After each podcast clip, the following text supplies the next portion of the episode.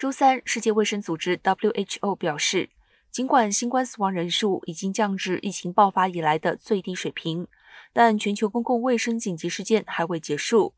世卫组织总干事谭德赛周三称，新冠死亡人数下降是好消息，